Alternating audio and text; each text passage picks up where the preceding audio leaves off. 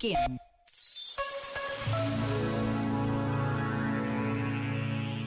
Hoje é um dia de flores. Flores de todas as cores são levadas em molhos para jardins de pedra.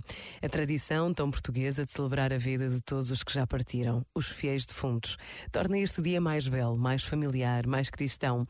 E muitos, depois de irem até aos cemitérios de cidades e aldeias, regressam a casa para estar em família, recordando histórias antigas, partilhando saudades.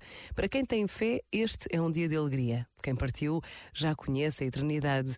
Um minuto é quanto basta para recordar alguém, para agradecer a Deus o dom da sua vida. Pensa nisto e boa noite.